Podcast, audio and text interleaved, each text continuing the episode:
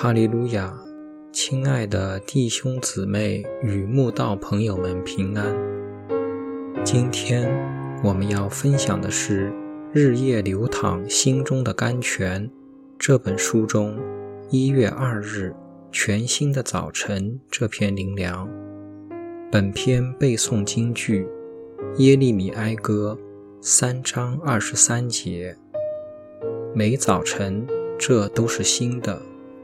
你的诚实极其广大。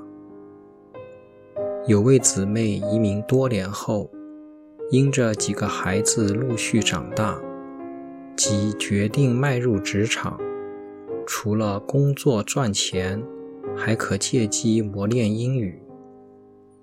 经朋友介绍，她马上得到一个在咖啡速食店上班的机会。咖啡速食店里卖的东西琳琅满目，光是记住这些产品的英文名称就很头痛。遑论及时学会这些产品的做法。因为餐厅生意兴隆，每天来店里的客人川流不息，经理即要求员工要以最快的速度服务客人。对一个职场新手而言，这种要求简直比登天还难。特别是在英语不好的情况下，要以英语跟客人应答，真是充满了挑战与艰辛。这样一个艰难的上班环境，几乎把他打败。他是多么想打退堂鼓！辞职回家，继续当家庭主妇算了。但就在周六早上安息日聚会结束，享用爱餐前的祷告，谢饭的姐妹一说出：“主啊，我们感谢你，因为每早晨这都是新的。不管我们昨日经历了什么，可能是挫折。”患难、病痛、意外，但到了今天，一切都是新的了。求你帮助我们面对新的一天后，这位姊妹竟被神的话语大大安慰，重新得力，深觉自己不该遇到困难就退缩，反倒应该靠主面对难关。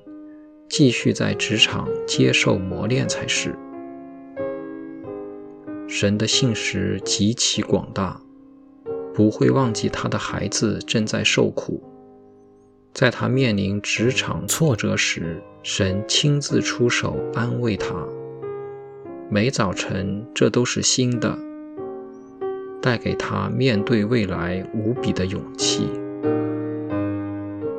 真的，依靠主。没什么好怕的，有耶和华帮助我，我必不惧怕。人能把我怎么样呢？一宿虽然有哭泣，早晨便必欢呼。